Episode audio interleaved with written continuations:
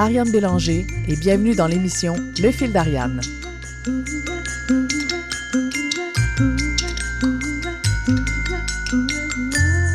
Et si les entreprises étaient plus créatives? Et si les créateurs s'ouvraient à une plus grande conscience des enjeux de productivité? En soulevant des questions fondamentales sur l'état et la place des entreprises culturelles et de l'esprit créatif dans la société contemporaine, ainsi que sur le rôle qu'artistes et gestionnaires peuvent y jouer ensemble, le fil d'Ariane trace une ligne pour ouvrir le dialogue entre deux sphères souvent jugées incompatibles. Aujourd'hui, mardi 21 septembre 2021, pour notre première émission de la saison 2 du Fil d'Ariane, nous recevons l'ancien directeur général de CIBL lui-même et j'ai nommé Éric Lefebvre.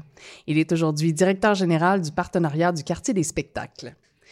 Donc, après avoir fondé Choc FM durant ses études à l'UCAM, Éric Lefebvre a été directeur général de CIBL pendant neuf ans, pour ensuite devenir directeur du développement du partenariat du quartier des spectacles, poste pendant lequel elle a dirigé l'organisme Synapse qui vise à développer et à mettre en commun l'expertise en valorisation de données pour les arts et la culture au Québec et au Canada. En préparant l'émission, j'ai découvert que Eric fait partie de ceux qui ont créé leur diplôme de baccalauréat en cumulant trois certificats, dont un en communication, un en gestion et un en développement international. On peut dire qu'Éric sait où il s'en va et qu'il n'a pas peur de sortir des sentiers battus pour mettre en œuvre ses projets visionnaires. On va donc explorer avec lui ce que ça veut dire être un leader créatif. Bonjour Éric. Bonjour Ariane. Ça doit te faire drôle d'être de retour dans les euh, studios de CIBL. Bien, surtout sur le studio au coin euh, Saint-Laurent-Sainte-Catherine, je suis pas certain que j'ai mis les pieds en entrevue depuis mon départ. Ah, ça fait combien de temps que tu es parti, là? Ben là, ça va faire euh, neuf ans, autour de neuf ans. Ah, que tu es parti. Oui. OK. Donc, tu roules ta bosse maintenant. Tu roules ta bosse au partenariat du quartier des spectacles. Ben, écoute, faut, faut penser que dans le fond, les studios sont au cœur du, quartier des spectacles. Donc, c'est pas, pas très loin, c'est le même environnement. Oui, T'es es comme chez toi, dans le fond. T'es dans ta cour. Commence tranquillement à me retrouver, même si c'est d'une, on est une, la partie est du centre-ville, c'est d'une complexité euh, incroyable. C'est une petite ville, hein. fait que, on n'a jamais fait le tour. OK il y a encore, puis en plus avec tout ce qui est en train d'être mis sur pied, puis d'être euh, développé en termes d'offres culturelles et euh, euh d'urbanisme, tu sais, euh, d'urbanisme en fait, d'agriculture, etc. Je veux dire, il y a quand même beaucoup de choses à découvrir en ce moment-là. Il y a énormément de choses à découvrir, énormément de travaux qui s'en viennent encore ah. malheureusement là, pour les Montréalais, Montréalaises. Là. on parle du, du musée d'art contemporain qui va complètement se renouveler, le TNM qui construit une deuxième salle. On pense aussi que le Saint-Denis, dans un petit peu plus dans l'est, qui est en train de tout se refaire euh, une beauté avec une salle qui va être complètement mise à jour. On parle euh, de l'arrivée du, du, du, du, centre d'histoire qui va s'appeler le Musée des Mémoires montréalaises, juste de l'autre côté de CIBL, donc au deuxième étage du Carré Saint-Laurent. Donc, on, on parle d'énormément de projets dans les différents. Donc, c'est très foisonnant. Puis s'il y a une chose que, qui sort comme positif de la pandémie pour, pour le secteur culturel, c'est quand même une reconnaissance de son rôle moteur au niveau du développement urbain. Donc, euh, ce qui a été les rues piétonnes, c'est que la façon de sortir la culture, le besoin de ramener les travailleurs euh, et, de cette expérience centre-ville-là où la culture en fait partie. Donc, euh, on peut s'attendre à des années, euh, en tout cas, fort actives encore pour, les, pour ce qui s'en vient. On pourrait dire des années fastes en créativité, en créativité collective. Oui, puis il faut dire que la plupart des créateurs ont beaucoup, beaucoup travaillé, n'ont pas pu nécessairement dans les deux dernières années montrer ce qui, ce qui, ce qui s'en vient. Fait qu'on s'attend à beaucoup, beaucoup de créativité, beaucoup de production. Ça se bouscule sur les horaires des salles cet automne et cet hiver. Parce qu'imaginez tous ceux qui avaient produit des albums versus qu'ils n'ont pas sorti versus tous ceux qui mhm. s'en viennent. Et là, on a moins de dates, moins de capacité. Les gens veulent avoir un petit peu de prévisibilité sur la, vente des billets. Donc, en ce moment, là, il y a beaucoup, beaucoup de choses qui vont vouloir sortir, se faire voir euh, dans les prochains mois. Je voudrais sauter tout de suite dans le vif du sujet. Euh, merci pour cette belle introduction. Puis c'est vrai que le quartier des spectacles, c'est assez magique. Hein? C'est vraiment en train de devenir quelque chose d'extraordinaire. Puis euh, moi, ce qui, me touche personnellement comme, comme être humain qui vit à Montréal, c'est... Je, trouve que c'est plein d'espoir qu'on donne autant d'espace à la... Puis je, je, répète le mot créativité parce que c'est vraiment le cœur de la conversation que j'ai envie d'avoir avec toi. Puis c'est... Oui, on peut penser que ça peut être un mot un peu galvaudé, mais c'est tellement riche, c'est tellement fort, puis en ce moment, c'est là-dessus qu'on mise. Donc, euh, pour justement pour relancer l'économie, c'est pas rien, là. on mise sur la créativité pour relancer l'économie, c'est fort. En tout cas, au niveau de la métropole à Montréal en tant que telle. Moi, j'avais envie de voir, c'est quoi pour toi la créativité? Vraiment au sens très large. c'est toute une question, cette question-là ben de la créativité. Puis je me considère pas comme un artiste, je me considère pas comme un créateur non plus, euh, mais nécessairement comme un gestionnaire créatif. Tu sais, pour moi, euh, euh, la créativité, c'est quand on sort dans notre zone de confort, c'est quand on essaye de, de repenser euh, des problèmes, qu'ils soient sociaux, qu'ils soient économiques, qu'ils soient euh, culturels. Donc, c'est juste d'être capable d'être innovant. Donc, tu sais, j'ai pas de définition très théorique par rapport à ça, mais tu sais, pour moi, c'est beaucoup sortir de sa zone de confort. Fait que je pense qu'on peut être un comptable créatif sans nécessairement dire qu'on va tromper l'État ou falsifier des chiffres. Mais, mais je pense que tout le monde peut apporter un angle de, créativité. Puis moi, j'aime bien penser que c'est ce que c'est ce qui a teinté mon parcours. Là. Donc, de vouloir sortir des sentiers battus, de faire autrement, euh, de prendre une problématique, d'essayer d'apporter une nouvelle approche. Donc, pour moi, ça fait toute partie de la notion de la créativité. Oui, parce qu'effectivement, comme je disais dans mon introduction, tu fais partie des gens qui ont juste dit, ben moi, je ne veux pas juste prendre un diplôme ou un programme de bac qui est déjà prévu, qui a déjà été comme organisé, structuré, puis tu vas te créer ton propre bac finalement. Puis, tu sais, de voir ce que tu as choisi d'y mettre, moi, je trouve ça super intéressant, puis c'est fait comme, oh wow, ça se peut, tu sais? Ouais. Bon, je vais être honnête quand même. Hein? C'était loin d'être tout prévu puis de savoir où est-ce que je m'en allais là-dedans. Puis pour l'anecdote, je pense qu'on était 24 ou 25 février. J'étais dans le désert du Sahara et euh, j'appelais ma sœur une fois par mois. Puis elle m'a dit, euh, elle dit il faut que tu t'inscrives à l'université pour ton retour. C'est la date je pense que c'était le 1er mars, on était, ou quelque chose autour de ça, fallait choisir. Puis j'ai dit, bof, j'ai dit, s'il te plaît, tu me connais, inscris-moi dans un programme. Fait qu'on est très, très loin de, du, gars qui savait où est-ce qu'il s'en allait là-dessus. J'étais complètement ailleurs. Puis c'est ma sœur qui m'a qui, qui m'a lancé, qui m'a inscrit dans le premier bac en, administration. Ça fait que c'est un ah. petit peu comme ça que ça s'est passé. Oui, mais tu as dit oui quand même. Tu as, commencé par l'administration parce que pour toi, c'était. Est-ce que c'était clair quand même que tu voulais faire de la gestion? Oui, oui. Moi, j'ai toujours été attiré par tout ce qui était gestion de projet. D'ailleurs, j'ai encore un espoir de terminer la maîtrise que j'ai commencé en gestion ah, de projet. Pour moi, c'est ce qui, c'est ce qui m'anime, de lancer des projets. Euh, je suis des fois, même avec mes collègues, je suis tout le temps en train d'avoir des idées, je suis tout le temps en train de vouloir démarrer des projets. Mm-hmm. Il faut que j'apprenne aussi à travers le temps de savoir quand est-ce qu'il faut arrêter d'en mettre des nouveaux projets sur, sur la place. Je suis une locomotive. Des fois, il faut juste s'assurer que le reste du train suit. oh, oui, oui. Je, connais, je connais ça moi aussi. J'ai longtemps été... Euh, euh, alourdi même par la quantité d'idées que j'avais. Maintenant, euh, maintenant, je les donne, tu sais, je les donne à mes clients justement. Tu sais, il faut trouver une espèce de canalisation quand on a autant d'idées. Quand on est quelqu'un de profondément créatif, euh, effectivement, ça peut être aussi des fois quelque chose qui peut nous nous ralentir ou nous, nous, nous rendre plus confus dans ce qu'on a à faire parce qu'il faut faire le ménage. Mais j'avais envie aussi de te poser des questions sur est-ce que tu as vécu des situations professionnelles surtout professionnel, où tu as senti que ta créativité était pas bienvenue. Puis, est-ce que tu es capable de mettre le doigt maintenant avec le recul sur qu'est-ce qui a causé cette réticence-là face à ta profonde créativité, qui est peut-être pas pour tout le monde? Mais écoute, on travaille avec des cadres, on travaille avec des normes, surtout on travaille avec, tu sais, la bibite administrative qui est une ville, peu importe c'est quoi la ville, mais prenons la ville de Montréal, tu sais, ce n'est que ça. Là. Ce n'est mm. que des normes, des règles, la loi des cités et villes qui est extrêmement encadrante. On, moi, je pense qu'il y a beaucoup, beaucoup de freins à la créativité dans, la bureaucratie qu'on met en place. Fait que ça, je dois pas connaître personne qui n'a pas fait euh, autour de ça. Mais même, même dans ces éléments-là, on peut être créatif. Puis on peut faire appel à la créativité des gens avec qui on travaille pour être capable de les contourner en comprenant souvent l'objectif derrière euh, ces règles-là. Ça, je pense que c'est extrêmement intéressant. donc, il y a énormément de moments où est-ce qu'on essaie de faire un projet.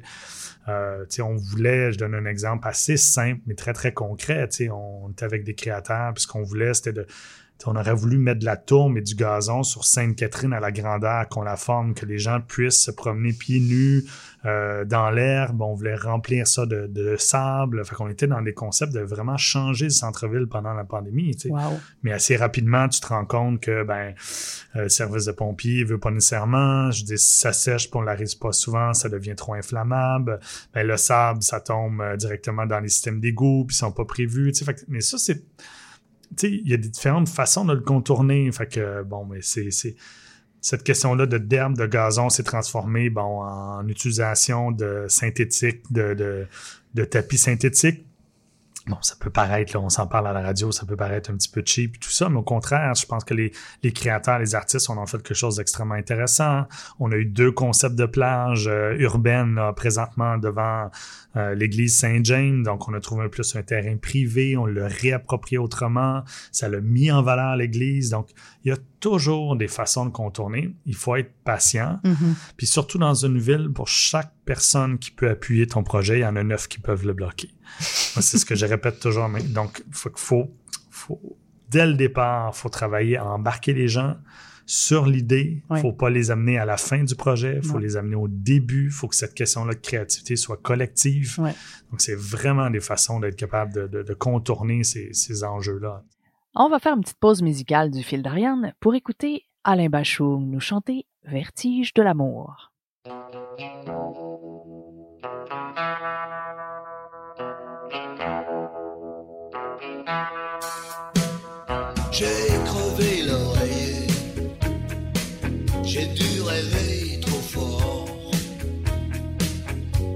Ça me prend les jours fériés quand Gisèle clappe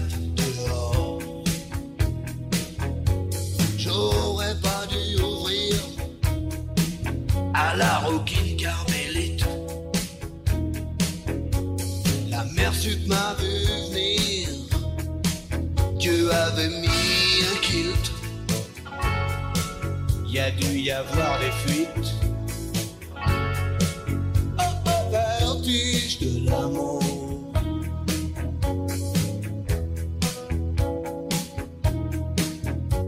Mes circuits sont niqués il y a un truc qui fait masse. Courant peut plus passer. Non mais t'as vu ce qui passe. Je veux le feuilleton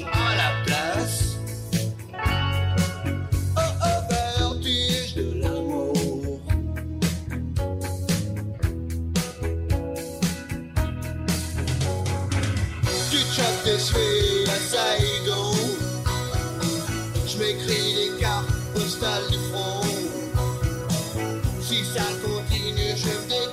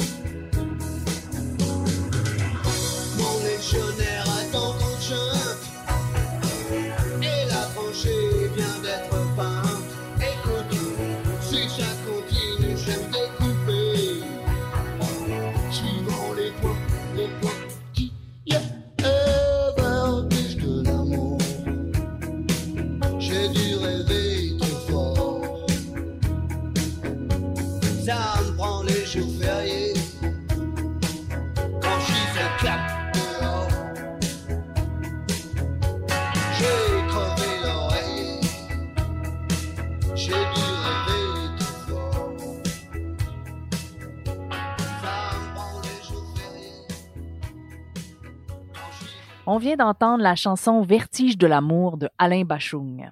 Je vous rappelle que vous êtes à l'écoute de l'émission Le fil d'Ariane et qu'on est en entrevue avec Éric Lefebvre, qui est directeur général du partenariat du quartier des spectacles et que vous êtes sur les ondes de CIBL 101.5. Souvent, la créativité, on va l'associer à l'innovation. dans le cas de l'innovation, il y a souvent il y a des, il y a des méthodes pour amener euh, des, soit des projets innovants ou des façons de faire innovantes. Puis effectivement, c'est vraiment lié aussi à la gestion du changement. Comment on peut faire pour entrer dans un contexte où il y a des résistances, puis réussir à, à quelque chose de nouveau. Tu sais. La créativité aussi, euh, selon moi, elle a sa place aussi dans des contextes où c'est quand même assez cristallisé faut réussir à défaire les résistances. Tu sais. Puis je pense qu'effectivement, les villes, c'est très... Il y a beaucoup de normes, comme tu dis, beaucoup de structures. Puis je pense que c'est des contextes qui mériteraient, selon moi, d'être un peu euh, allégés, tu sais, en termes de, de peut-être de mode de fonctionnement. Puis, euh, ah, définitivement, on est tombé dans un extrême, puis on a fait des commissions d'enquête sur des abus, puis on a mis énormément de règles pour être capable d'essayer de pas retourner dans, dans, dans, dans ces abus-là, des Ouais. abus d'utilisant de, l'argent de fonds publics. euh, Puis là, ben, peut-être qu'on se rend compte que c'est, un, ça doit, ça doit nous coûter une fortune suivre tous ces normes-là, ces normes-là, Ouais. puis des fois le, le manque d'agilité, le manque de flexibilité, tu sais. Puis entre autres, pour les startups, puis pour les plus petites entreprises, les entreprises culturelles, tranquillement, les normes sont en train d'un petit peu se, rendre un petit peu plus flexibles pour être capable d'avoir un petit peu plus de fournisseurs, que des artistes peuvent être embauchés parce qu'il y avait même des règles des fois qui emposent. Tu es comme toujours avec les mêmes entreprises parce que c'est les seuls qui peuvent répondre aux règles puis qui connaissent les règles. Mhm. Mais je pense qu'on on est allé dans une certaine extrême là, de, de- dans les dernières années. Puis là, Oui. maintenant, il faut revenir à, à repenser, retourner sur les objectifs qu'on se fixe là-dedans, puis se faire confiance à l'humain. Moi, s'il y a une chose qu'on m'enlèvera jamais, c'est de faire confiance à, à l'être humain. Mhm. Puis ça, euh, derrière la règle, il y, a un, il y a un partenaire qui est le fonctionnaire avec qui il faut travailler pour être capable de le faire. Puis ça, c'est faut, faut, faut revenir aux objectifs qu'on se fixe, puis, puis travailler avec l'être humain, puis je dis pas de contourner les règles, je suis pas en train de faire aucun, mais je pense qu'il faut être faut être très créatif dans cette approche-là. Puis d'essayer de voir comment on peut atteindre les objectifs derrière, puis pas nécessairement la, la ligne pure et dure.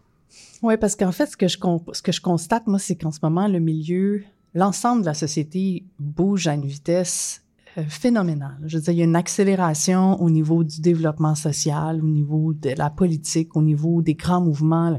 Bon, on s'entend, tout qui rapport avec le climat. Il y a une nécessité, euh, il y a une forme d'urgence à rester agile d'une certaine façon. C'est juste que si tu as un objectif, puis que tu es un fonctionnaire, puis que tu es au placé, puis tu dis, moi, je veux servir la population, je veux que tel type de population puisse avoir bénéficié de fonds publics ou bénéficier de, des, bon, enfin, de, des, des programmes sociaux, euh, puis que dans la réalité, cet argent-là se rend jamais vraiment aux personnes qui en ont besoin parce qu'il y a comme une espèce de décalage dans le temps entre la façon dont les programmes ont été faits, quand est-ce qu'ils ont été faits, comment ils sont appliqués. C'est très long, très lourd.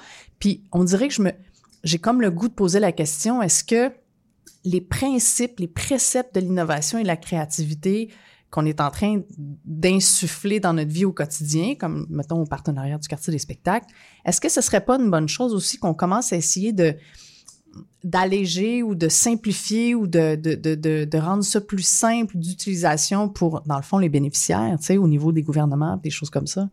Comment on pourrait s'assurer qu'on reste vraiment en contact avec les besoins des gens qui ont besoin de cet argent-là? Oui, et puis écoute, il y a toutes sortes de jeux politiques là, là-dedans aussi. Là. Tu sais, Il y a des gens qui ne veulent pas que ça change parce qu'ils sont bénéficiaires des enveloppes, puis souvent tu es pris avec les mêmes enveloppes qu'il faut Mhm. que tu divises avec des nouveaux joueurs, des nouvelles disciplines, avec des approches multidisciplinaires, interdisciplinaires. Fait que, tu sais, avec les mêmes enveloppes, tu veux t'assurer une meilleure équité de représentativité homme-femme avec auprès des, des, des personnes issues des, de la diversité, avec les personnes autochtones, puis il n'y a pas nécessairement plus d'argent. Fait que, il y, a, il y a plein de freins à ça. Et tu sais, je reviens toujours, il faut, faut revenir aux, aux objectifs qu'on se Ouais. fixe, puis d'être capable de travailler ensemble. On a, on a vu dans la pandémie, on a souhaité forcer des fois un petit peu là, cette question-là de mutualisation, de faire travailler les gens ensemble. Puis bon, je dis pas que c'est facile. Euh, je pense qu'on a des, encore des, des choses à changer, mais je pense que c'est ça la clé. Ça va être la clé de faire travailler les gens à partir des programmes, puis travailler avec un organisme qui est plus admissible, mais qui, qui, il faut aller plus vite. Comme c'est à nous d'être agiles, c'est pas tout le temps à se reposer sur le gouvernement à dire que eux faut qu'ils soient agiles, parce que Hmm. leur vie est pas simple. Là. Non, il c'est y en a plein, plein de normes, puis c'est long de faire avancer une loi, puis c'est long ouais. de changer là-dessus. Mais je pense que nous, comme société, puis comme individus, on est capable de travailler à partir de ça, puis de faire avancer les choses plus rapidement, même avec ce cadre-là. Donc, pour toi, la clé pour s'assurer qu'on reste en lien avec les objectifs puis qu'on puisse continuer de bénéficier de, de- des programmes sociaux, des programmes gouvernementaux, c'est de se mutualiser. Je veux dire, le, le concept de mutualisation entre soit entre individus ou entre organismes, d'après toi, c'est une clé? Ah, définitivement. Définitivement. C'est à, nous de travailler ensemble, puis de, de- justement, c'est peut-être être créatif dans le processus, si, si je peux le dire Ouais. comme ça, là, tu sais, sur dire, OK, on, on a un programme, ça nous permet pas, je pense que ça fait des années qu'on essaye de changer la loi de la constitutive de la SODEC parce Ah. que la loi, je rentre dans quelque chose de technique, mais ça vous donne un peu un exemple, tu sais, il y a un certain nombre de disciplines qui sont reconnues dans ce que la SODEC, puis pour nos auditeurs, la SODEC, là, c'est la Société de développement des entreprises culturelles, donc c'est c'est celle qui va financer les industries culturelles là, au Québec. Ça fait des années que tout ce qui est numérique, interactif, installation participative, qui, sont, beaucoup dans le quartier des spectacles, ben, tout ça est, est- est pas admissible si on ne change pas la loi. Mais je pense qu'on peut être quand même assez agile, travailler avec le milieu de la danse, par exemple, la littérature, puis d'essayer de faire ce qu'il n'y a pas un projet conjoint. Évidemment, on souhaite qu'on change la loi. La question n'est pas là. On souhaite que les gouvernements soient plus agiles. Mais dans l'entre-deux, euh, je pense que ça passe par la mutualisation puis de travailler ensemble plus que jamais. Par souci de, clarté, qu'est-ce que toi t'entends par mutualisation? Comment tu le définirais, en fait, ce mot-là ou ce concept-là? Assez simplement, mettre ensemble, sais, faire des choses ensemble. Je suis très inspiré par quelque chose qui s'est passé il y a une vingtaine d'années euh, qui s'appelle le Pittsburgh Cultural Trust. Euh, c'est du côté, bien évidemment, de Pittsburgh, hein, vous l'aurez compris. C'est donc euh, huit organisations, probablement les plus importantes. Là, on peut penser à l'équivalent de, de notre orchestre symphonique, de notre théâtre, puis tout autour de ça. Donc, ils ont décidé de mettre ensemble tout ce qui pouvait se mettre ensemble. Hmm. Donc, euh, les, le département de ressources humaines a été euh, mis ensemble. Euh, les, communications, le marketing a été mis ensemble. Ils ont gardé des directions artistiques très fortes, euh, séparées. Ils ont gardé des directions générales séparées. La question de la billetterie, elle a été mise ensemble. Et donc, et là, là, ils se retrouvent avec une seule billetterie, une équipe de marketing qu'il faut qu'ils réussissent à faire tout pousser ensemble. Le processus d'embauche, je ne sais pas les coûts qu'ils ont sauvés, mais on me parlait de plus d'un million par année qui avait été sauvé Oh, wow. là-dessus, qui a été remis dans la programmation.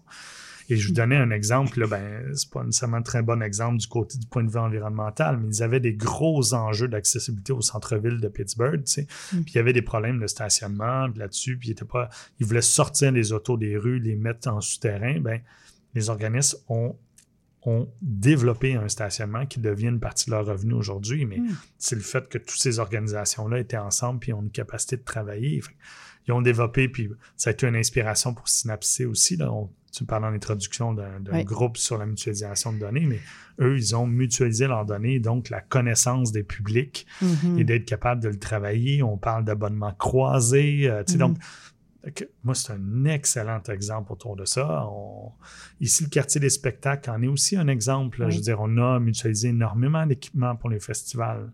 On a, on gère un, un équipement, tu- on a des passes-fils, on a de tout ce qu'il faut faire du lestage, donc de tenir les, des blocs Morelli. Donc, plutôt que chacun des festivals ait ces équipements-là, ils ont été mutualisés. Je pense qu'on est des approches comme ça. Euh, je sais que plusieurs groupes travaillent justement sur une mutualisation des, des ressources, euh, des, des- des ressources humaines. Je pense qu'il y a une pénurie de main-d'œuvre. On le sait, elle est là, elle est présente, elle s'en vient. Donc, est-ce qu'il n'y a pas des choses qu'on peut mettre ensemble autour de ça? Fait que moi, je suis- peu importe la définition de, de ce mot-là, je Ouais. pense que si on peut mieux travailler ensemble, on fait partie de la solution. Là. Oui, je vois beaucoup, beaucoup, beaucoup d'offres de- d'emploi passer en ce moment. C'est genre responsable de l'administration et euh, responsable des communications, genre euh, numérique, etc. C'est vraiment les deux postes en ce moment dans le milieu de la culture là, où il y a, selon moi, qu'il il y a beaucoup d'offres, mais il y a très, en fait, il y a beaucoup de demandes, mais il n'y a pas beaucoup d'offres de, de, de main d'œuvre, tu sais. On Puis peut penser, est-ce que, bon, est-ce que, comme organisation, est-ce qu'on est capable d'avoir une personne aux médias sociaux? La plupart des organisations sont trop, non. sont trop petites. On peut ça. faire affaire avec des consultants, mais peut-être qu'on peut se mettre trois organisations puis dire, ben, on va s'occuper des médias sociaux de trois organisations, tu sais. Ben oui, c'est ce genre de solution, moi, que j'aurais envie, tu sais, d'apporter justement à certains clients. Mais ça met justement la, première chose qui, va faire que les gens vont résister à ce type de mutualisation-là, c'est il y a une forme de une drôle de d'idée de la concurrence, entre organismes culturels. Puis, selon moi, c'est assez étrange parce que même si t'es deux compagnies de théâtre, on s'entend que t'as pas la même direction artistique. Naturellement, tu t'es différencié l'une de l'autre. Non, tu puis il y, a un- il y a un terme qui existe pour ça, ça s'appelle la coopétition. C'est-à-dire Ouais. que, donc, euh, oui, des fois, on se retrouve dans un contexte de, compéti- de compétition, mais des fois, on travaille ensemble. Puis, euh, oui, j'ai beaucoup de difficultés à penser que le secteur culturel euh, est pas rendu loin là-dedans. Quand on y pense, euh, prenez le milieu euh, de l'aviation. Il n'était pas plus, écoute, capitaliste que des compagnies d'aviation. Pourtant, je veux dire, c'est pas tout le monde qui offre les destinations. Ils ont fini par travailler ensemble pour dire, moi, je fais ce bout de vol-là, puis l'autre bout de le vol, tu changes de compagnie. Hmm. On te vend le même billet. Ça veut dire qu'il y a un partage des données. Ça Ouais. veut dire qu'il y a une notion de marketing commun. Ça veut dire qu'il est tout autour de ça. Hmm. Si on prend les monts de ski, je veux dire, il y a quelques années, euh, on- il y avait une décroissance des gens qui pratiquaient le ski alpin. Mhm. Aujourd'hui, tu peux acheter un abonnement qui te permet d'aller dans 12 montagnes euh, différentes. Fait que si vous appliquez ça à la culture, pourquoi aujourd'hui on n'a pas encore un abonnement? Euh, J'adore l'opéra, puis moi je suis un fan d'opéra, mais je sais que la plupart des gens autour de moi s'abonner à cinq spectacles d'opéra, c'est impensable, c'est Mhm. beaucoup trop. Par contre, d'aller voir un show pour opéra, tout le monde a le goût d'aller au moins une fois par année. On peut-tu avoir un abonnement flexible qui dit que j'irai une fois à l'opéra, deux fois au théâtre, une fois voir un show d'humour, puis l'autre d'aller voir un show de musique? Pourquoi pas? Moi, je pense qu'on on amènerait des gens et des plus grands consommateurs culturels si on était capable de réaliser des choses comme ça qui se font dans d'autres industries. C'est ça qui est le plus frustrant. Mhm. On dirait que ça, ça a vraiment la, la, la, la vie dure, là, le concept de concurrence dans le monde de la culture, même euh, entre euh, gens qui veulent, qui, qui offrent des services aux organismes culturels, même entre nous, on se regarde un petit peu de, de- du coin de l'œil en se disant, ben, c'est chacun sa cour, puis je trouve ça dommage parce que, en fait, je pense que tout le monde gagnerait, puis surtout nos, nos les, les artistes, puis même en bout de ligne, le public gagnerait à ce que tout le monde se concerte. Le concept de concertation aussi, l'idée de se mettre autour d'une table, puis de se parler avec une certaine transparence de où est-ce qu'on s'en va, c'est quoi nos projets, euh, c'est quoi nos blocages, euh, c'est, où qu'on pourrait peut-être bénéficier de la complé- complémentarité d'un autre joueur du milieu? M- moi, je vais essayer dans les prochains mois là, de, de travailler justement avec euh, d'autres, d'autres partenaires du milieu, de mettre ça en place, une forme de concertation, mais c'est pas évident parce qu'il y a beaucoup de résistance, puis c'est comme, c'est pas logique, mais c'est une vieille mentalité. On n'a pas le choix. Au Québec, on a On n'aura pas le choix. 21-22% de la population qui consomme de la culture. On est à peu près dans ces chiffres-là. Donc, à peu près 80% qui en consomment pas ou très rarement. Donc, on, on se bat toujours pour la même tarte. Ça fait des années qu'on se dit qu'il faut qu'il faut travailler sur euh, sur la demande, pas sur l'offre. Donc, il faut essayer de développer auprès des publics, puis ça passe par l'éducation. Mhm. Ça, c'est super important, l'éducation dès la jeune enfance, qu'on qu'on se retrouve dans des milieux de culture, au théâtre, au musée. Il n'y a pas rien de plus clé que ça pour développer les prochaines générations sur l'appétit culturel. Mhm. On a réussi à le faire sur le sport. On l'a très bien fait. On a développé, on a des projets qui commencent. Il n'y a rien de plus présent que le spectre de bouger. Pour- Mhm. Mais là, je pense qu'il faut faire la même démarche. Euh, ça fait des années que le milieu culturel euh, veut s'inspirer du défi Pierre Lavoie qui se fait dans les écoles où tu gagnes des cubes d'énergie. Vos enfants, Mhm. à chaque fois qu'ils font, puis là, tu gagnes un cube d'énergie. Si tu le fais avec tes frères et sœurs ou tes parents, chacun des membres de ta famille gagne des cubes d'énergie. En tout cas, Mhm, mhm, si mhm. vous n'avez pas l'occasion, allez voir ça euh, sur Internet. Mais écoute, euh, pourquoi on n'est pas capable d'amener ça en culture ou on n'aurait pas la même chose, cette question-là de, de cube de culture, euh, puis qu'il y a ce développement-là autour euh, des publics pour amener les gens à sortir en culture? Parce qu'il faut quand qu'il faut qu'on aille chercher que les Québécois consomment plus de culture. Le salut passe par là. Moi, j'ai l'impression même que les Québécois en consomment plus qu'ils pensent. Parce que est-ce qu'on serait vraiment capable d'envisager notre quotidien sans la musique? Déjà, juste la musique. Est-ce qu'on pourrait imaginer de jamais allumer la radio puis qu'il y ait de la musique? C'est une base. Puis je pense que les gens réalisent pas à quel point la culture et l'art est quelque chose de, fondamental chez l'être humain. Euh, on a besoin de s'exprimer, on a besoin d'entendre parler de c'est quoi être un humain, c'est quoi l'expérience humaine. C'est juste ça dans le fond. L'art, c'est c'est c'est comment on interprète ce qui nous arrive, des fois qui peut ne pas avoir de sens. Tu sais, on a besoin de cette cette espèce de capacité là de donner un sens à, à l'expérience humaine. Puis c'est par les arts que ça passe. Tu sais, ça passera pas par l'économie, ça passe pas par euh, la santé. C'est tout ça, c'est des choses de base là, mais moi, je pense que l'art, on en a profondément besoin. Puis, euh, euh, pour avoir, moi, enseigné au secondaire, j'enseignais l'improvisation puis le théâtre pendant quelques années. Puis, euh, je me souviendrai toujours de ce jeune garçon-là au début de l'année en secondaire 1 qui, qui était tout en train de se remettre le chandail, tu sais, par-dessus, tu sais, juste lisser son chandail, puis il avait toujours ses cheveux devant ses yeux, puis il se cachait. Puis, j'ai donné un rôle assez fun dans la pièce qui n'était pas un gros rôle, mais il y avait un moment très important juste pour lui, qui a fait tellement rire ses copains quand on a présenté la pièce à la fin de l'année que ce gars-là a changé.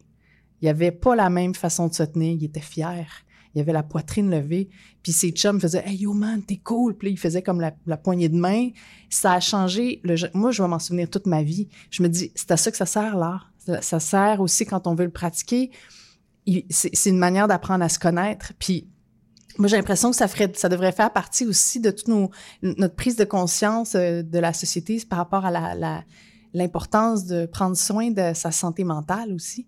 Pas autant que, tu sais, pas juste de la santé physique, de donner autant d'importance à la santé mentale. Puis pour moi, ça peut passer aussi par les arts. C'est une forme de prévention quelque part, tu sais de, de pouvoir euh, donner euh, accès à tout le monde à l'art, puis de faire de l'art, tu sais, de, de l'expérimenter. Je pense que c'est l'angle, que plusieurs organismes culturels font. C'est le cas des, du Musée des Beaux-Arts à Montréal qui associe beaucoup de culture et santé mentale. C'est le cas aussi du côté des grands ballets canadiens.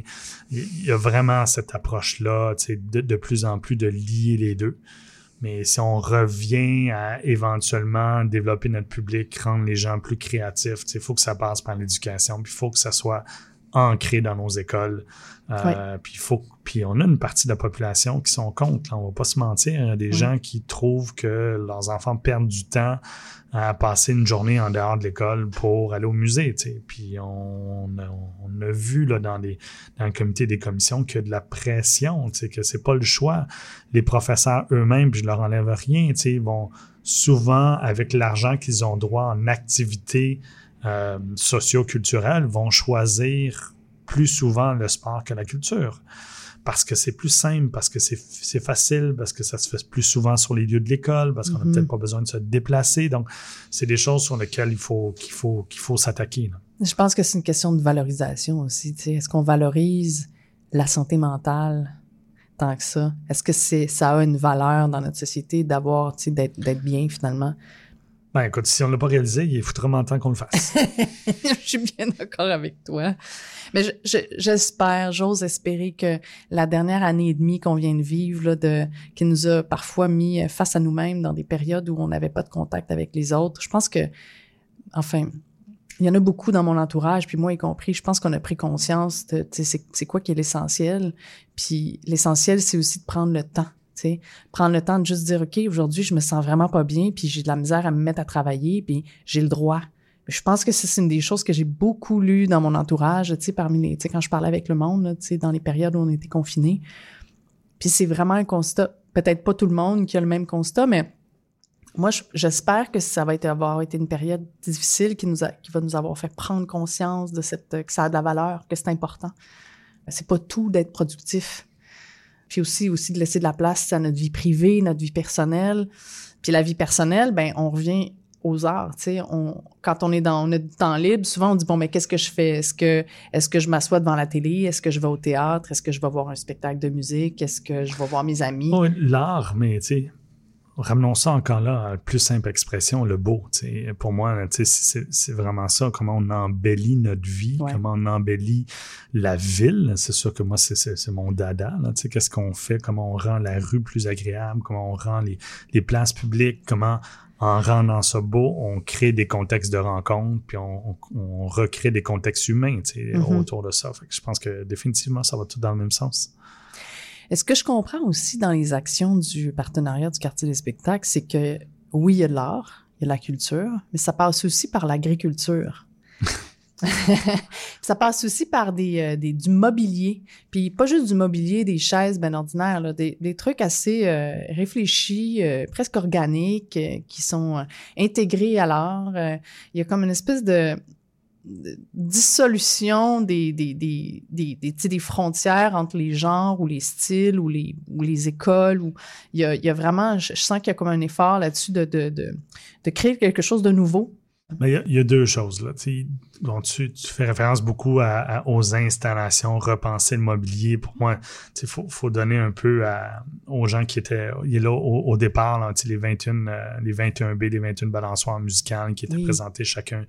On crée quelque chose. Là, les gens souhaitaient ça derrière le projet, puis les créatrices euh, de, du projet d'Élite tous les jours ont vraiment amené ça à, un très, très bon niveau. puis ça a créé toute une école de je pense, de penser d'étapes. Puis on a, tu sais, au quartier, on a toujours voulu propulser un petit peu cette réflexion-là. Tu sais, comment on part d'un mobilier urbain puis que ça devient un moment de, de jeu, tu sais. Puis il y a quand même un mouvement, là, tu sais, sur euh, Gameful, Playful City, tu sais, toutes des choses autour de ça, Playable City.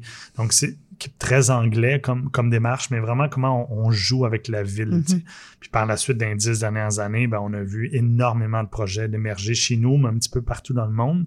D'ailleurs, on, les exporte, ces projets-là. Hein. Ces projets font, font, font le tour du monde. On a fait avec ces projets plus d'une centaine de villes euh, dans le monde actuellement, mais on a vu des projets où, euh, où tu peux jouer avec les lampadaires. Quand tu passes en dessous, ben je disais, tu vas créer de la musique. Euh, j'ai vu aussi encore en Europe là, où on captait ton ombre, puis on, l'a, on réussit à la reprojeter devant toi au prochain lampadaire. Donc, ton ombre te succédait. Oh, wow. Fait que tu as quelque chose où tu joues avec la ville, ça, ça rend quelque chose d'extrêmement intéressant. Puis ça, ben oui, le quartier des spectacles souhaite et continue de souhaiter là, on a bien hâte. On va vous présenter au printemps prochain ce qui va remplacer les 21 balançoires. Donc, euh, je peux pas l'annoncer là, mais le concours, euh, il y a eu un appel public, un concours, il y a une, équipe créatrice qui travaille déjà ça. Et ce qui est intéressant, c'est que ces concepts-là obligent à une rencontre entre plusieurs disciplines. Tu Tu peux pas être juste un sculpteur puis répondre à ces concours-là. Tu pas juste. Donc, on a souvent six, sept professions différentes. Un designer d'environnement, un designer sonore, un sculpteur, quelqu'un art visuel qui vont travailler autour de ça pour développer un projet. Puis ça, c'est ce qui nous donne à Montréal. Et, et on a essayé d'exporter. Euh, on nous a demandé pas uniquement d'exporter le projet, mais d'exporter le processus. Donc, on a pendant un an travaillé avec, la, avec des gens à Bruxelles, en Belgique, tu sais, puis sur dire euh, est-ce que euh, est-ce qu'on est capable de recréer le même concours qui donne ce type d'installation-là à Montréal? Puis on se rend compte que les silos des disciplines tu sais, en Europe sont beaucoup plus mm-hmm. forts. Il y a des professions, il y a des organisations, et on n'était tout simplement pas capable de faire avancer ça.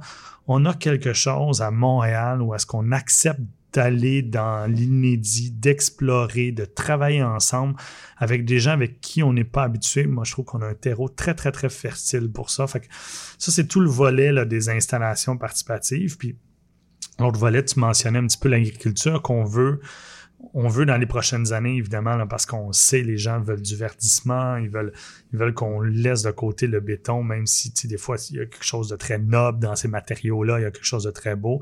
Mais cette rencontre-là, nous autres, c'est la gastronomie mm-hmm. et l'agriculture, les faire rentrer dans les disciplines euh, culturelles. Fait que c'est des choses qui, sur lesquelles on travaille beaucoup.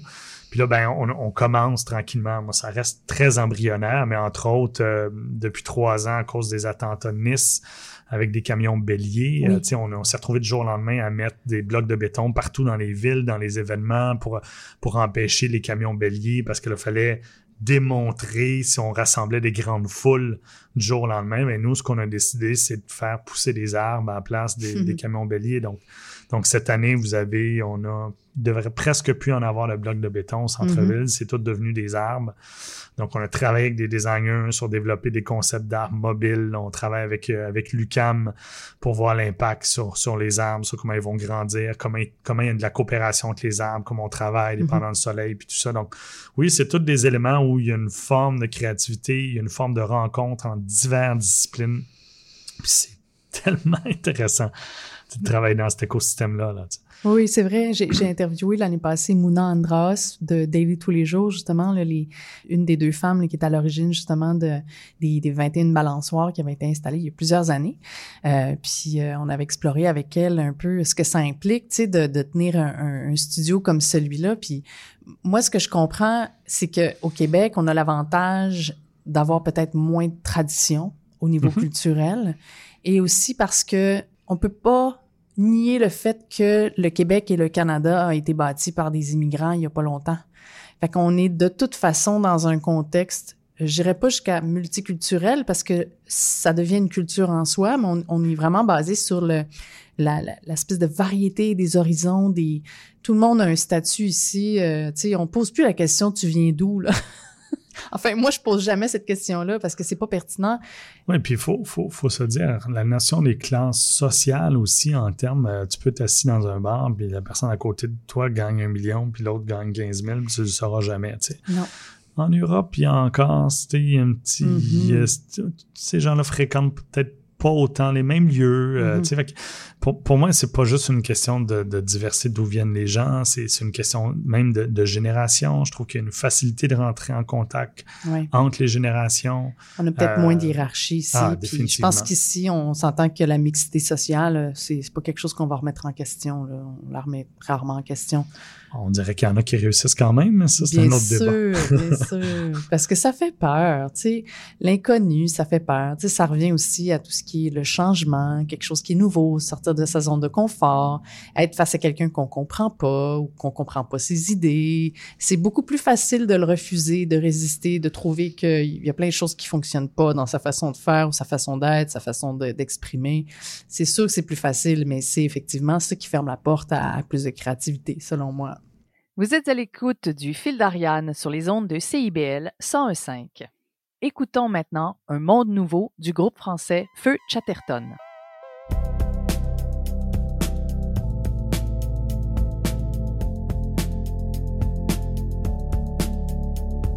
Un vent, un grand vent nouveau souffle sur le pays, très chaudement, dans un bain un bain de foule dévot, à moitié épaillis.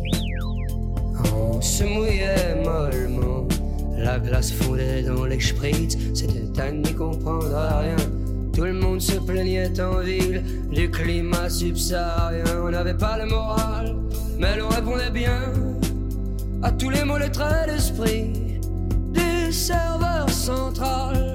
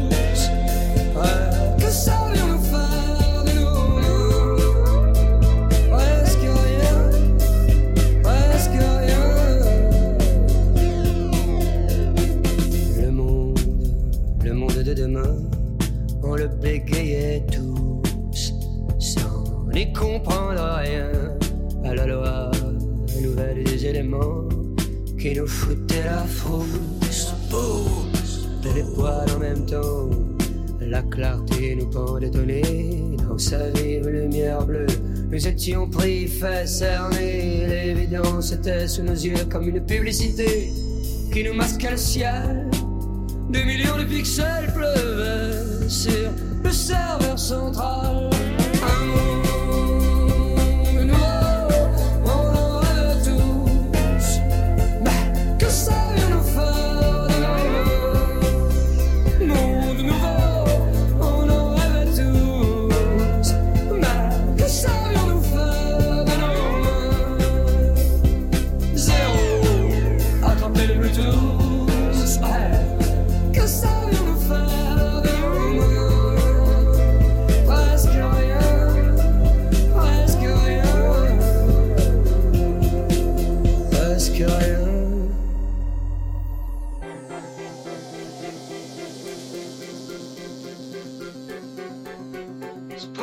amor, les bras, ça on le pourrait, se prendre les bras, ça t'appellera.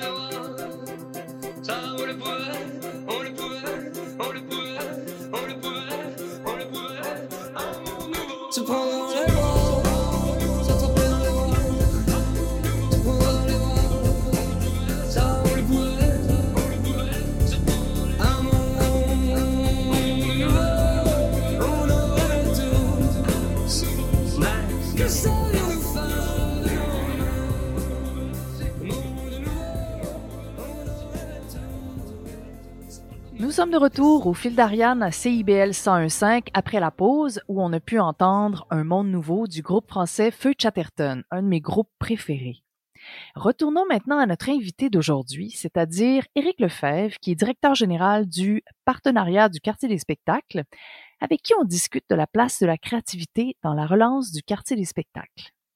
D'après toi, est-ce que la créativité, telle qu'on l'a décrit depuis le début de notre euh, conversation, est-ce que la créativité aurait un rôle à jouer dans l'émergence de solutions aux grands enjeux modernes? Puis on parle, tu sais, peut-être, on va très large, tu sais, le réchauffement climatique, en fait, les dérèglements climatiques, euh, le, concept d'inclusion, le concept de diversité, le concept aussi de de- d'é- d'égalité sociale. Penses-tu que la créativité pourrait avoir un rôle beaucoup plus grand à jouer que ce qu'elle joue maintenant?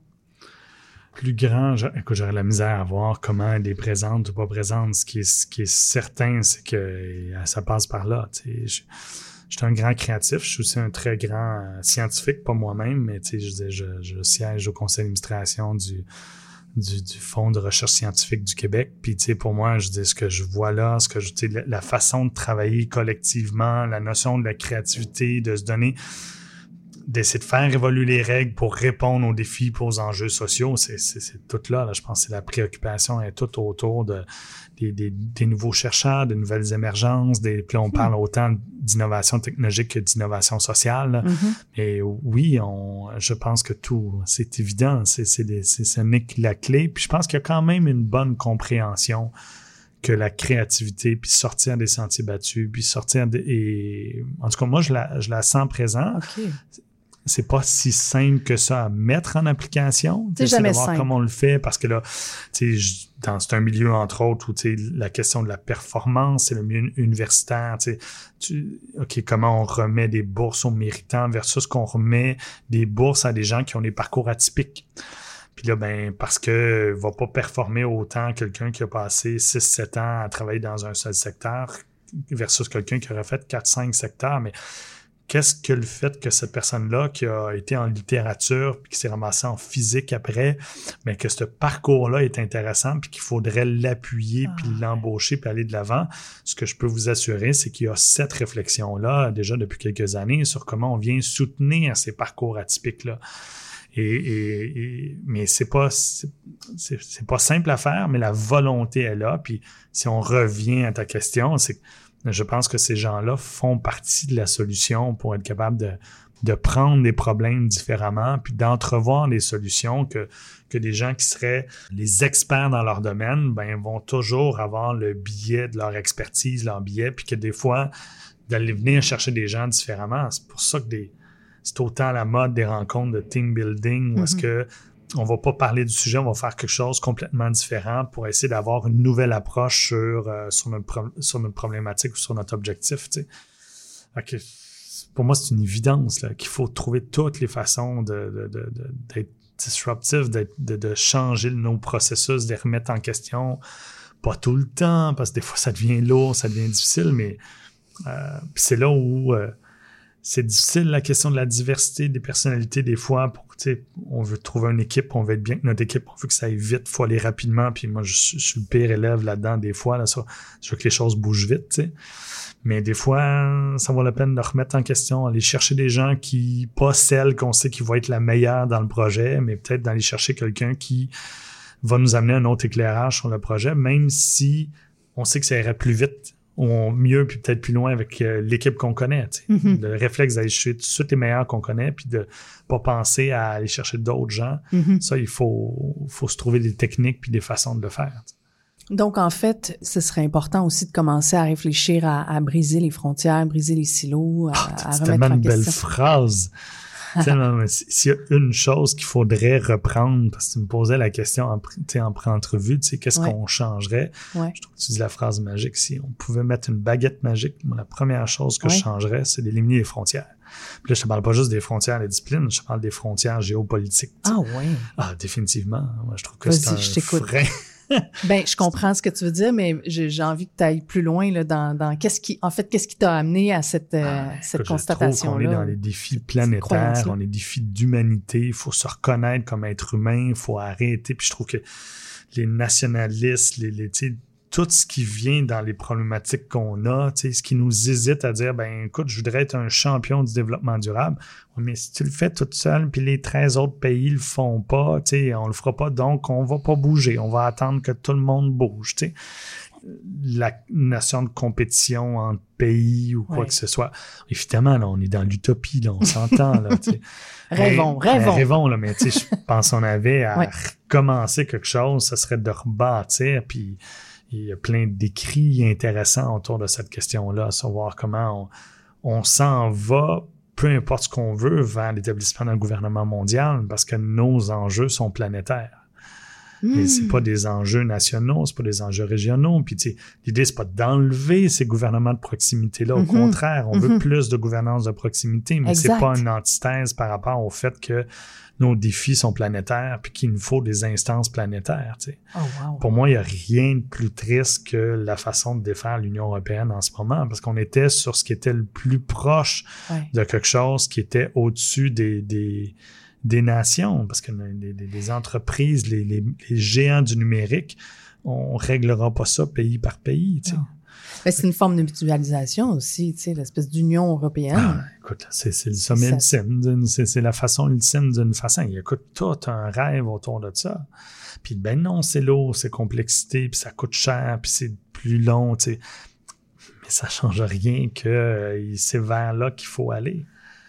Le mot créativité, c'est un peu comme le mot amour. Tu sais, je veux dire, c'est tellement large et vaste et ça veut tellement pouvoir dire plein d'affaires. Puis d'emblée, tu sais, t'as, t'as comme tu- t'es presque excusé en disant je suis pas un artiste, je suis pas un créateur, mais je pense qu'on peut tous faire preuve de créativité. Je veux dire, le mot créativité, c'est selon moi, c'est c'est aussi important que de savoir euh, des choses de base. Je, vraiment, je vais aller loin là, dans ce que je dis, mais pour moi, c'est aussi important que de respirer. C'est la notion de créativité aussi. euh, ça touche à tout. Ça touche à notre façon de, de, de, de, vivre au quotidien, notre façon de nous habiller, notre façon de nous éduquer, notre façon d'éduquer nos enfants, notre façon de, de au quotidien gérer euh, nos déchets, de gérer euh, nos besoins en alimentation. Je veux dire, ça peut toucher à toutes, toutes, toutes, toutes nos sociétés. Puis je, je pense que je pense que les artistes ont un rôle à jouer justement dans l'émergence de cette conscience là de, de du tout. Tu sais, de, de, tu parles, toi, tu parles de justement qu'on a besoin d'une espèce de gouvernement mondial parce que nos problèmes sont mondiaux. M- moi, j'ai l'impression que ça va passer par l'humain, par le, la, la connaissance de soi, puis par la, la façon, une façon plus créative d'envisager le monde, justement, tu sais, l'ensemble du monde. Mon Dieu, qu'on va loin. Non, mais c'est faut- vraiment ça puis- ma puis- croyance à puis, moi. Là. Écoute, je, je, je vais revenir à ça puis replanter ça à la graine de- pour Montréal. Tu sais, on a tellement tous les atouts Oui. à Montréal là-dessus. On est probablement une des nations qui exporte le plus sa culture au prorata de, de ce qu'on est. Là, évidemment, on, ça se compare pas au, au film hollywoodien puis à comment les, les États-Unis depuis, depuis la deuxième guerre mondiale ont Mhm. exporté leur culture. Tu sais, c'est pas- Mhm. je compare pas avec ça, mais je- si je regarde ce qu'on fait en cirque, ce qu'on fait en danse, ce qu'on fait dans, dans plein de disciplines qu'on a fait longtemps qu'on a compris qu'il fallait être présent sur le marché international. D'ailleurs, ça, il faut qu'on reprenne un petit peu cette, cette, cette Ouais. façon-là de le travailler. Puis on le fait aussi, tu sais, un petit peu comme le développement international qu'on fait, on le fait dans un grand respect, moi je pense, des cultures locales. Évidemment, on a des choses à apprendre là, chez nous, puis la culture autochtone en fait euh, évidemment euh, partie de tout ça. Mon Dieu, oui. Euh, mais, mais je pense qu'on a cette capacité-là. Il faut se donner un petit peu de temps, puis on va y arriver à intégrer ces choses-là. Mais on a à Montréal tout ce qu'il nous faut comme ingrédient là, pour que ça soit la base de notre relance économique, la base de notre économie. On a, on est des champions. Il faut, faut pas arrêter de se le dire, puis il faut l'encourager. Puis il faut investir massivement, même si on le fait déjà, parce que on, évidemment, on n'est plus, on le sait, on n'est plus une économie manufacturière. On est Mhm. une économie de créativité. On est déjà là. Mhm. Euh, on- dans les missions économiques, on, on l'a vu dans juste avant la pandémie, il y avait une- de plus en plus, au départ, les, les gouvernements ont amené des artistes dans l'émission économique. C'était très maladroit, tu sais, dans le fond, que des artistes se demandaient qu'est-ce qu'ils faisaient là, mais tu sais, il y avait une volonté. Par la suite, on a commencé à amener des entreprises créatives, puis on leur a dit, faites des shows, on fait autre chose, tu Puis là, je pense qu'il faut que ça devienne un peu notre, notre cheval de Troie Mhm. de, notre, de comment on se présente. Il faut que la créativité puis la culture, puis on n'est pas le, le- les seuls là-dedans, tu sais, puis on... Je vais faire un petit parallèle puis un clin d'œil. J'ai eu l'occasion d'aller quand même souvent en Chine dans les dernières années. Puis on, on dit toujours que c'est le pays, le, lieu de la copie, puis que tout ce qu'ils font là-dessus. c'est- mais c'est juste une étape dans le développement. Il faut voir ce qu'ils ont monté en termes d'incubateurs, Ouais. voir ce qu'ils ont créé, tu sais, des, des endroits où ce que les gens vont, vont créer, tu sais, des, puis des mix entre des, des, des ingénieurs, des gens de lumière pour travailler sur des installations qui vont faire. On n'est pas là, mais toutes les nations, tous les pays du monde sont en train de mettre énormément d'énergie là-dessus. Fait on a, un- un- on a quelques années d'avance. Il faut Mhm. juste les maintenir, l'encourager par tous les moyens possibles.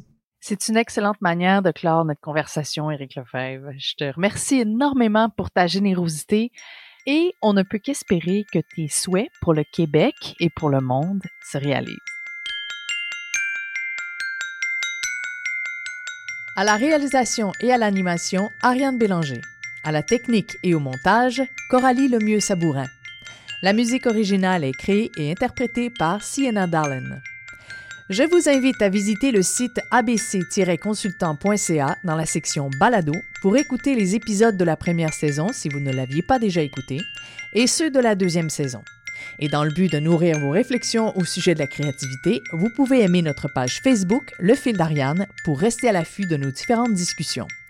Prenez note que cette émission est aussi disponible sur SoundCloud, Spotify, Apple Podcast et Google Podcast. Au plaisir de vous retrouver dans deux semaines sur les ondes de CIBL 101,5.